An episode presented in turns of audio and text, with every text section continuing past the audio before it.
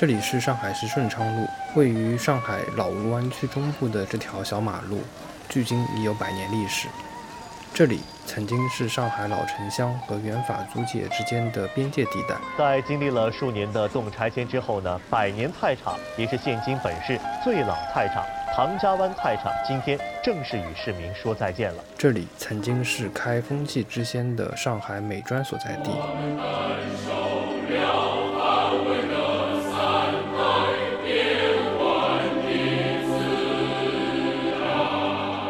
这里也是不少市井老店的聚集地，有着被誉为“街头制面博物馆”的华良千面店。我自然的设计啊，这个面这么好吃，这么有嚼劲，灭掉灭掉了。啊啊，马上了就马做了，马上了就上就做了。有着上海最好吃的排骨年糕。小姑娘，帮他把块鸡鸡小好吧？呃，辣酱油要放一点吗？这这不要改，改了不好吃了。哎，盖了不好吃的啊。可是我们不给你，改了人他就不好吃。侬别叫不要一个啊，你干嘛拿拿点绑不着来了？我看这一东西别绑不着。还有百年盛兴饮食店，还有上海市区最后一个街头白铁铺子。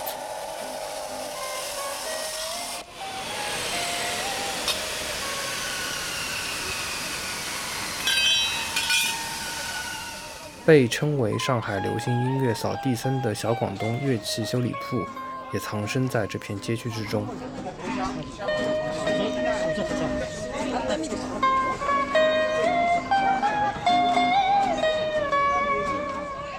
欢迎来到顺昌路记忆市场系列播客。随着顺昌路城市更新项目的启动，刘海粟美术馆与中海地产以坐落于顺昌路上、刘海粟先生创办的上海美专为合作契机与纽带，启动记忆市场“素上海顺昌路”艺术项目。通过艺术介入社区的方式，进行区域文化挖掘与梳理，以此连接这条路的过去、现在及未来。从观察、梳理到指引，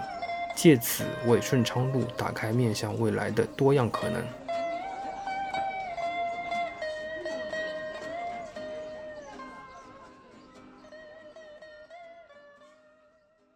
欢迎来到本期的晨记播客，我是王月洲。今天呢，我们会聊一个地方，聊一聊关于这个地方接下来会发生的一系列的一些故事。很高兴，我们这期节目请到了塑上海公共艺术项目策展团队之一的徐环之徐老师，跟我们一起来聊一聊这个地方。徐老师先跟我们听众打一声招呼吧。Hello，大家好，我是徐环之。我们今天聊的这个地方呢，是叫做顺昌路。我之前两天就刚好在抖音上搜顺昌路，出来第一个结果是一个叫做江西菜馆的一个地方。这家江西餐馆现在是顺昌路的一个网红店。后来我又去查了一下关于顺昌路的很多的一些资料，我就知道顺昌路的地方不仅仅是关于网红的一些馆子，它实际上是关于很多包括上海的一个百年的一个市政史，包括美术教育史啊等等。首先，我想请徐老师来介绍一下，在你的一个研究当中，你觉得顺昌路它到底是一个什么样的地方？其实我之前并不了解顺昌路，对于顺昌路来讲，可能是我记忆当中的一个部分。它跟赵州路啊，跟新天地这个板块是连接在一起的。然后它在整个上海的叙事当中，可能并没有那么重要。但随着慢慢的了解，包括像徐明这样的之前的研究者的了解，那会发觉它有它的非常独特的历史风貌。首先，一它是一个非常高密度的一个社区，有非常多不同类型的人居住在这个区域，包括上海的老城的老百姓。从历史上讲的话，就是华界和法租界的交界处嘛，有法租界的这些所谓的名流外国人，也有华界的可能是当时社会最底层的这些劳工、外来的避难的难民，然后有非常复杂的人员构成。但是这也给了这个地方带来非常不一样的生态，就是顺昌路以前有个名字叫菜市街。对，之所以叫菜市路，是因为在民国的时候，这里有一个非常重要的菜市场，因为这里菜特别便宜，然后法租界人也来这里买菜，华界人也到这里来买菜，所以它构成了一种大家能在这里有交融的一种生态。然后公共的一个空间，对对对，一个公嗯共的空间。然后这个东西保留在现在，其实那当然，随着我们的这个动迁和规划上和城市更新的进程，它会有一些变化。我们的目标就是希望去观察这个变化，去看有什么东西是我们作为城市的研究者也好，或者是关注城市发展进程的人，他有怎样的收获。你刚刚提到城市考古的徐明徐老师，他其实对那个地方研究的。比较深，而且他在不同的场合，包括像他日常的一个城市考古的漫步当中，上海双年展的一个城市项目当中，在很多次演讲上都有说过，顺昌路那边其实是有包含到很多的一些，并不在我们日常记忆当中的一些百年老店。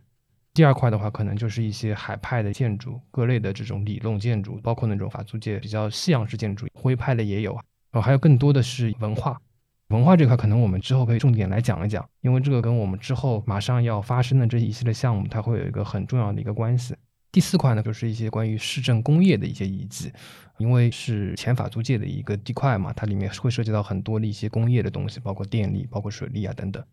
我们先来说说关于文化这一块嘛，就可能很多听众路过那个地方都不一定能感知到，顺昌路的某一个建筑，它曾经是上海美专。就是上海美术专科学校的一个所在地，在那边就曾经发生过，可能在我们历史书上看到过的那个事件，就是第一次，呃，来去画一个裸体的一个模特。包括其实上海美专本身，它的一个迁徙其实也很有意思，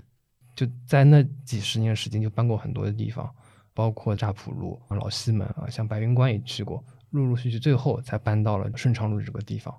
本身它这个迁徙史就跟我们这个城市的一个发展史也是息息相关的。对，谈顺昌路，我们肯定离不开上海美专这个非常重要的文化地标。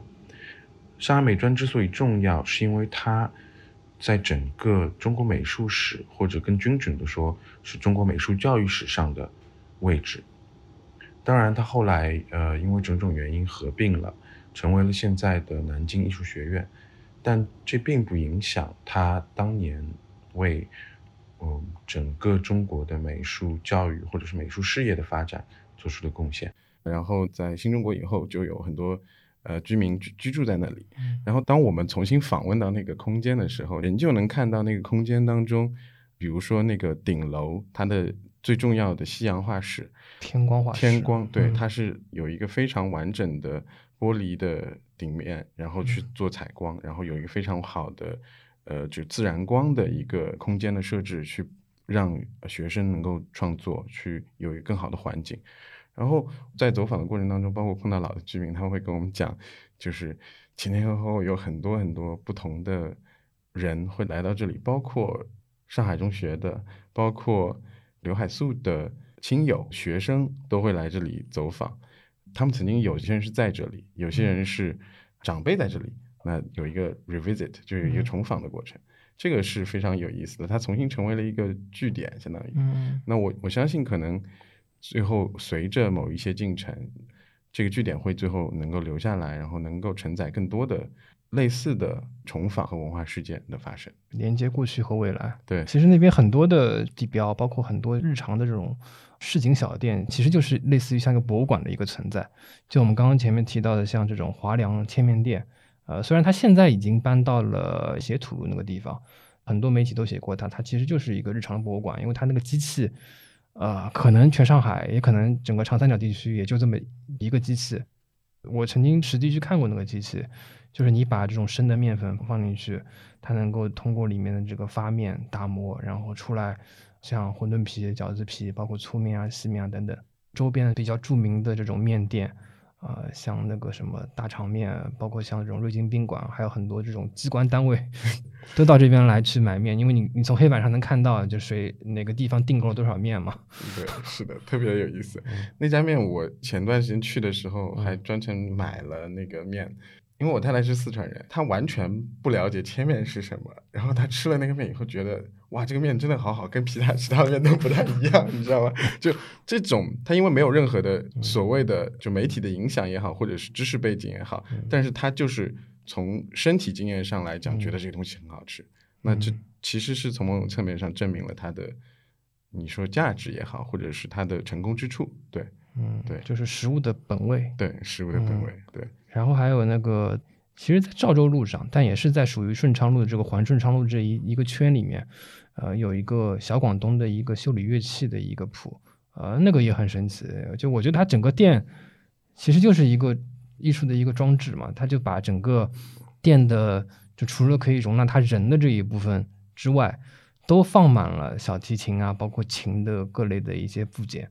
就本身就是一个琴的一个博物馆。然后他日常情况下，他也会去做一些演出。我之前有问过他，他说他自己可能是上海最早一批搞这种市场化的流行音乐的人，包括他听了也很多这种爵士乐啊之类的东西。对他是一个就是在圈子里面非常 legendary 的一个人，就我觉得他代表了一种就是自学的这种状态的成长历程。然后因为一直是没有完全科班的一种状态，但是他又非常有生命力的。呃，不停的，包括就修乐器，包括演奏，包括他自己的很多社会活动。就顺昌路上其实有很多这样的人，那他只是当中的一个比较重要的样本，然后给我们提供了一个比较好的一个接口吧，作为一个主要的接口，能够让我们接入这个区域。对，而且他们这些店，就包括我们刚刚前面提到的切面店啊，包括这种小广东的乐器铺，还有可能像之后我们可能在线下的漫游当中会去到的这些像。理发厅啊，等等这些地方，它其实日常存在那边存在了大概有十几年，甚至几十年的一些地方。对于周边居民来说，它不是像我们可能觉得有一些猎奇在，或者说有一些新鲜感在，它就是一个日常生活的一个所在。对，这也就是说到我们为什么要做这个项目，我们也不是因为说我们希望去把这些东西抽离出来，把它作为一种。呃，好像是标本一样的东西去供大家去观看。我觉得更重要的是，就是这个过程是一个跟他日常之间的这种关联。所以，我们这次的项目叫记忆市场，也是说，不是以一个展览或者一个非常标本式的标本式的方式去做的，而是是希望以一个渐进式的活动式的方式去慢慢慢慢一步步推进去，然后有一个更。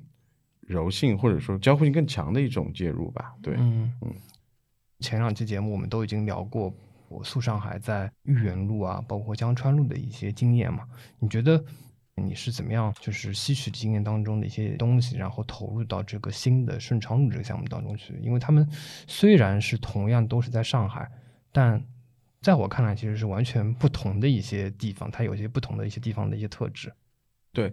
顺昌路。这种活动性的渐进式的这种方式，我最早在豫园路就有想过要去实践，但是，呃，当时可能因为呃某些情况的局限性，包括物理空间上和时间上的不确定性，那后来没有得以实现。但现在能够在顺昌路实现，其实是有一个延续性的。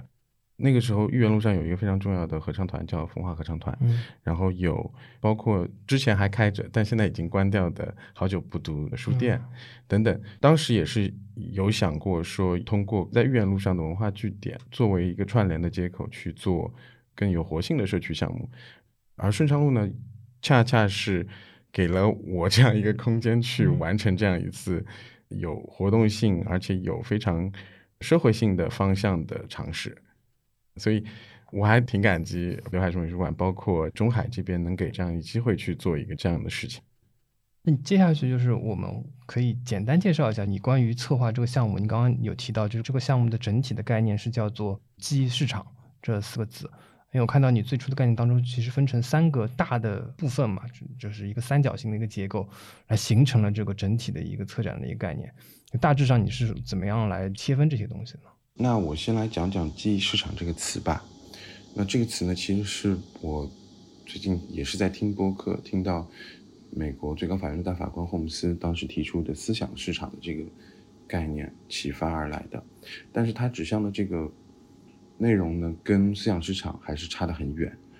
因为如果思想市场指向的是某种基于言论自由和理性思辨的一个验证的机制的话，那记忆市场则是指向在这里的人的所有的个体的这些记忆，然后他们的这个记忆的某一种共同体。当然，这个共同体不是说它没有矛盾或者它没有冲突。我这里用“市场”这个词，就恰恰为了表达这个状态，就是记忆和记忆之间肯定是会有不同的意见或者是不同的面向的。其实，在这个过程当中。这种关系或者这种冲突或者这种不一样的部分，反而是对的，因为每个人的记忆本来就是不一样的，然后他关于这个地方，恰恰是补足了这个地方的丰富性，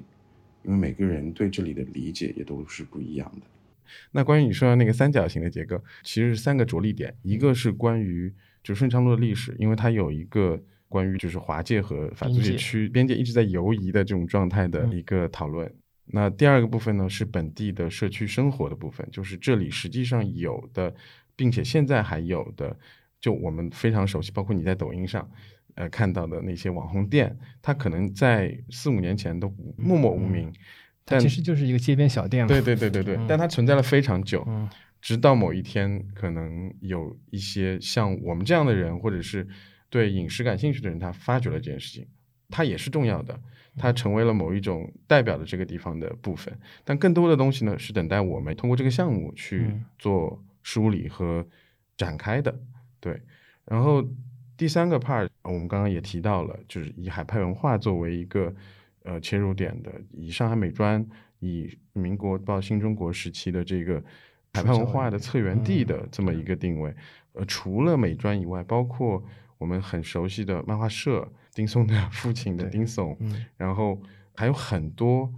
海派文化相关的，他们都住在那个地方，名名人都住在那个区域，但我们并不熟悉他们的故居，包括并不熟悉他们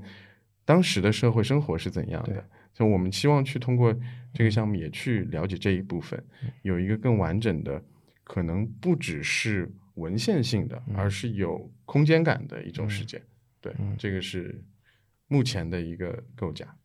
你刚刚提到社会生活，就我之前就正好查东西的时候查到，丁聪的这个父亲丁悚啊，他其实也曾经做过一段时间这个上海美专的一个教务处主任，他跟刘海粟本身其实也是有相识的，然后。有一个很有名的漫画家叶浅宇，他其实当时也是住在那个片区。当然，我可能对这块资料其实也没有研究的特别特别深了。我感觉，就虽然虹口那边很多这种左翼的文人、文化人啊，关于那边社会生活就提的会比较多嘛。但在顺昌路这一个区域，他到底当时住过哪些人？他们在这里有曾经有哪些活动、哪些会议？相对来说就不为大众所知。可能有很多研究者已经研究过，我们可以去通过这样的苏上海的活动、记忆市场的活动，来重新把这些记忆给打捞起来。就在它面临城市更新的一个临界点上，在现场就做一个回顾，去回味一下，就当时他们在那边怎么样去生活的。我觉得还是 蛮有意思的，因为现在那边街道的尺度啊、肌理啊，就跟当时其实还是差不多的。对，是的，我们这次有一条线路就会邀请。丁聪的侄子丁夏老师来带我们走顺昌路，那从他的视角出发去走，为什么呢？因为他可能会带着他自己小时候的记忆，包括他自己的身体感知，带我们去走这条路，会跟跟着文献去走很不一样。所以这个其实是我觉得会有意思的部分。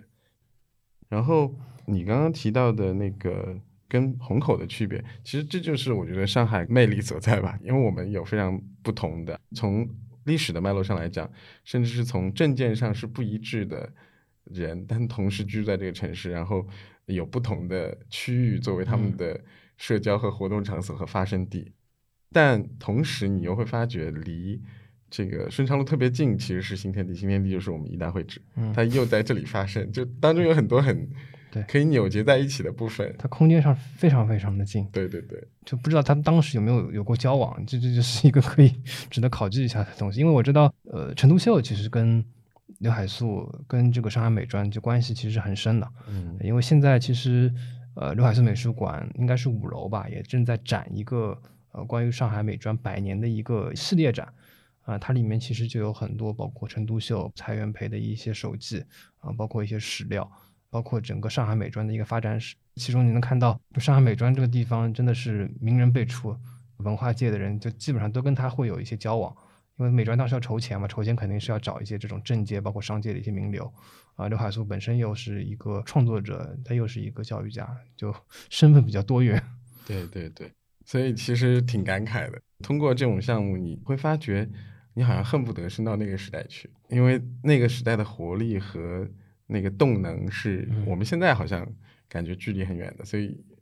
有点致敬的意味在吧？我觉得嗯对。所以你在前期调研当中，刚刚提到就是上了那个上海美专的旧楼，发现天光画室，还发现了什么就是比较让你眼前一亮，或者说心里面一惊的一些东西有吗？嗯，为什么会邀请徐明嗯来做我们的第一个项目顺昌路博物考？嗯是因为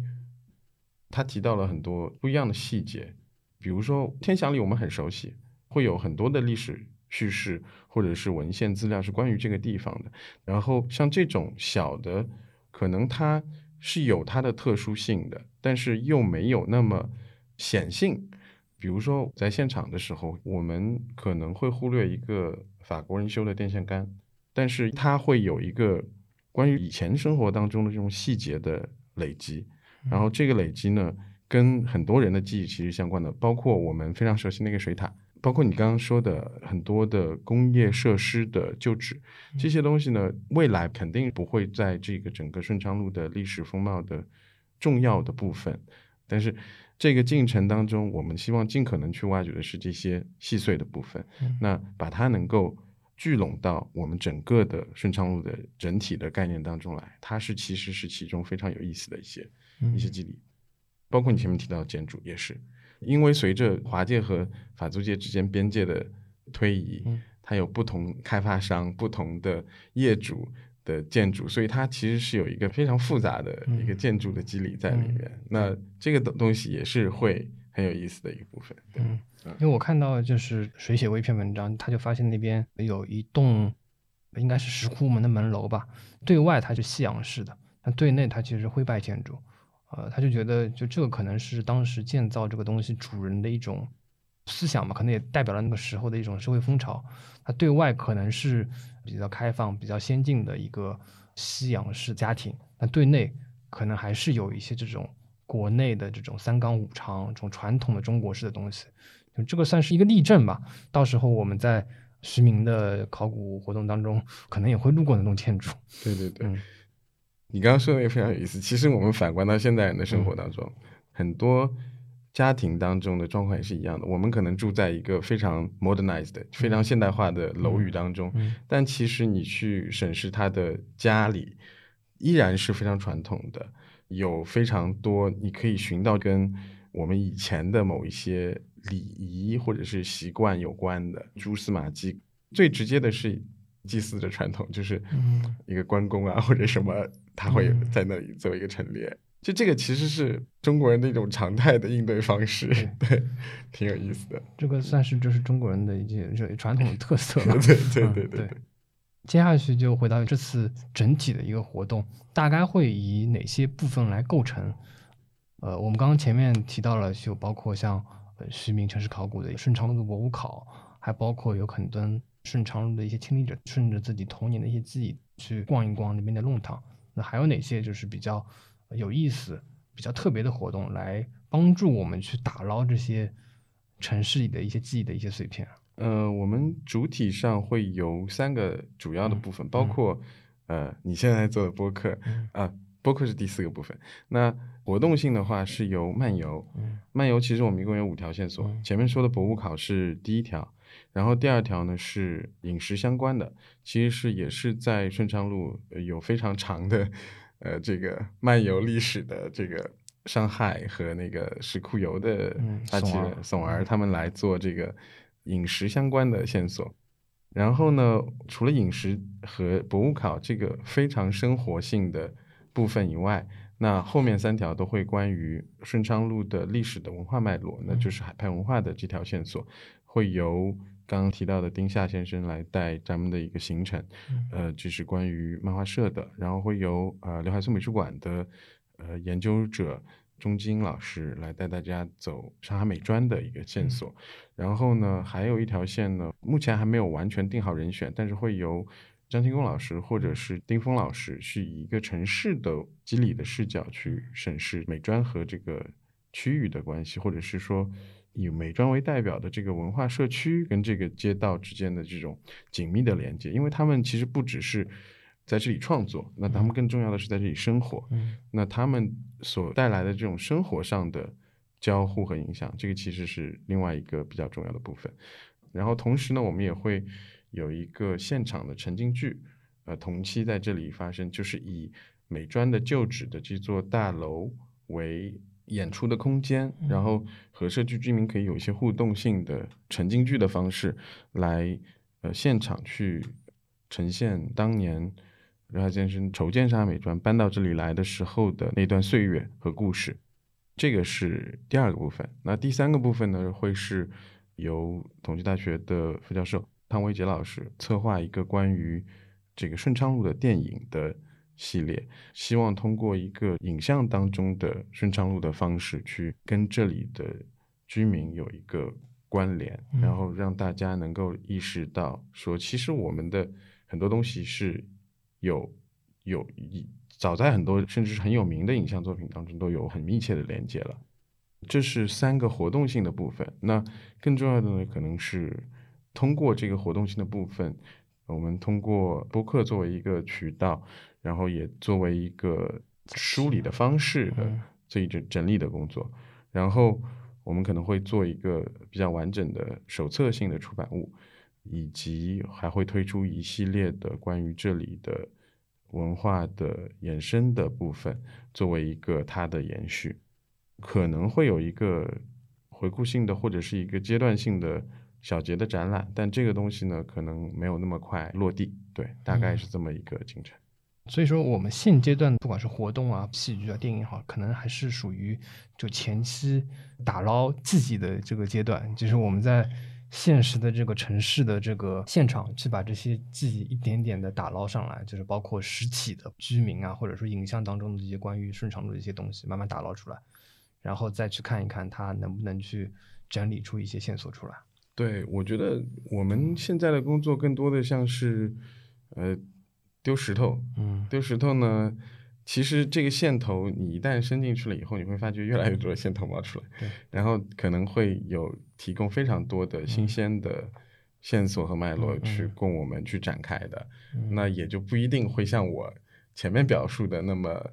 就是规整规整了，但它会更有活力，肯定会更有生命力。对，因为我看到就是现在就是顺昌路的一些店家、民间也在做一些关于这种记忆打捞的工作，就比如说顺昌路。合肥路口的那个人民照相馆，他们现在自己就在做一个活动，就是希望附近的居民可以把一些老的照片拿过来，他免费帮你做一个冲印，然后再把这个老照片跟新照片做一些对比。这个也是属于他照相馆特有的一种打捞记忆的方式，因为那个照相馆其实在那边也存在了很久很久了，也是一个非常老的一个照相馆。对，呃，人民照相馆呢是从淮海路搬过去的，嗯，然后呢。我当时去的时候，正好碰到一对老夫妻，应该是五十年前，嗯，他们是在人民照相馆拍的结婚照，然后他们五十年后那一天又跑到这个人民照相馆去重新拍一张结婚照，就是他有一种非常有历史感的经验在，然后你会看到那个老先生和老太太在那里跟摄影师老法师的这个交流，非常非常的。就是带着那个年代的一种特有的熟悉感，他们付的是现金，他们没有用任何的这种数字支付的东西。然后，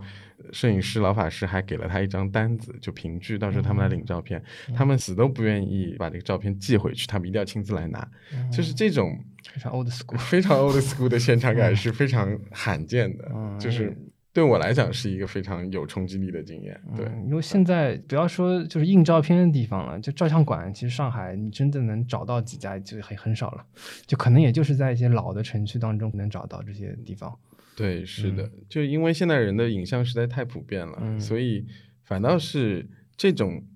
非常严肃的、非常认真的这种对于物质存在的照片的这种执着，会显得非常的可贵。不是说我要怀旧或者怎么样，而是他的那种态度真的是很好，就非常非常非常非常的认同，就他认同人民照相馆这个品牌，然后所以五十年以后还要再回来拍。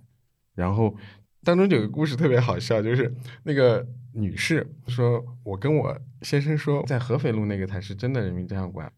因为他们寻找这个照相馆寻找了很久，一直想去拍，但是呢，就是没有拍到。”因为有很多就是打着人民照相馆的这个牌子的，其他的照相馆都不是嘛。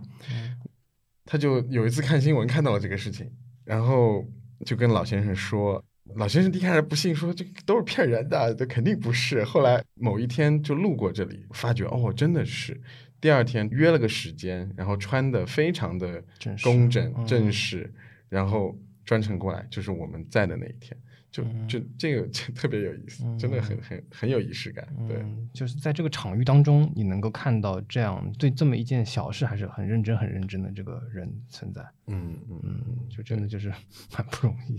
而且这个其实对他们来讲是一个日常的部分，就这个也是他可贵的地方。对，因为放到十几年前吧，就是要拍照，特别是要拍一些比较正式的照片，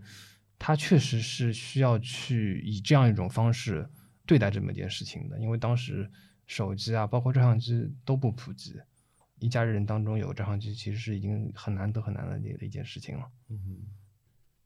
所以进入剧场这个不息的变动，这个剧它本身已经是剧本啊什么都已经好了吗？对对对，它是一个完整的剧目，它其实是关于刘海粟艺术生涯的一个完整的写照和回顾。但是呃，我们其实是。呃，选取了就是在美专这个空间场景内发生两个剧目，做了一次，其实是实景演出，对实景的这么一个呈现。怎么演呢？就是在那栋楼里面演。在那栋楼的外面，就我不知道你有没有印象，就是它里面就是那栋楼梯那个地方，楼梯那个地方，它前面是有一个小广场的空间的，那它会结合那个楼梯的关系，因为它的二楼的那个位置本身当时就是刘海粟的办公室，啊，对，就是校长室，所以它这个当中会有一些关联性的部分，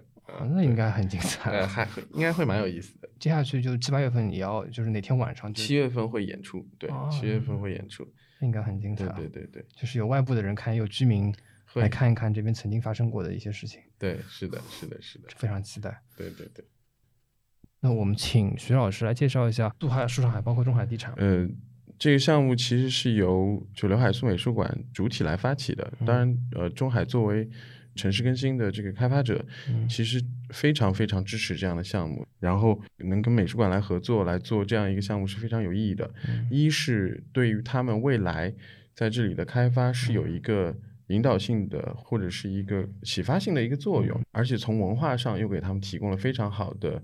滋养。嗯，其实是一个非常良性的合作关系。就是对于这个开发者来讲，毕竟他们也。不完全是专业的文化工作者，那他可以借助包括美术馆的平台，包括文化工作者的专业能力，去挖得更深的一个文化线所在。那对于他们之后的，不管是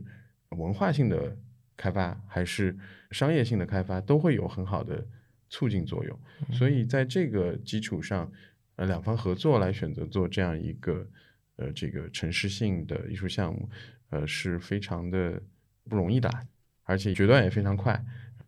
我们就已经开始在做这件事情了嘛？对，嗯，好，那我们最后一个问题就是说，对这个活动感兴趣的人想报名参加这个活动，从哪些地方可以看到，或者说要去报名这个活动？当然，首先是成绩播客这里是可以提供一个接口的，对吧？对。然后，呃，同时呢，也可以关注苏上海的官方的呃微信公众号和刘海粟美术馆的官方的微信公众号。都会发布活动相关的信息，然后大家也可以，呃，通过关注这些公众号获取到第一手的信息，并且报名参与。然后同时也可以在中海地产的公众号上看到我们的信息。我们还会不定期的发布 vlog 来给大家 update 我们现在的进程，然后我们呃行程当中的一些趣事。那这个就是更日常性、更更细碎的部分了，会也会非常有意思，也很期待。对，嗯。这其实是一个长期项目，就刚刚就是如徐婉之所说，之后可能会成为一个线下的一个展览，就把这些东西全部给串起来。嗯，所以说大家可以关注以上的官方的一些微信。大家如果有时间，也可以去到苏上海的前两个呃项目，豫园路的这个社区美术馆，还有江川路的美术馆去看一看，也是属于上海的两个非常有特点的一个社区，它里面的肌理包括。呃，苏上海所展示出来的一些元素也是非常非常精彩。嗯，谢谢谢谢岳州。嗯，好，今天节目就到这边，谢谢。本节目由素上海、中海地产和陈记播客联合出品，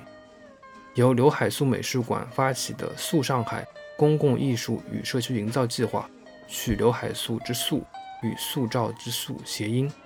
致力于让艺术走出殿堂，将艺术植入城市的街巷里弄，通过空间改造、艺术创意、社区互动有机融合，激发建筑活力，提升社区品质，完善城市功能，构建美好生活。而中海地产作为中央直属企业，则在近年来持续推动中海城市焕新计划，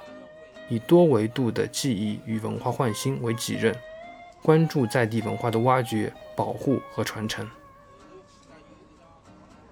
城际播客开通了微信听友群，欢迎大家搜索 CJBKXZS，也就是城际播客小助手拼音的首字母。小助手会邀请您进群参与讨论。感谢收听本期节目，您可以在微博和微信上搜索“城际播客”与我们互动，也可以在喜马拉雅、苹果 Podcast、小宇宙等播客客户端上收听节目。如果喜欢本期节目，欢迎您在各大平台打分评论，并分享节目给您的朋友。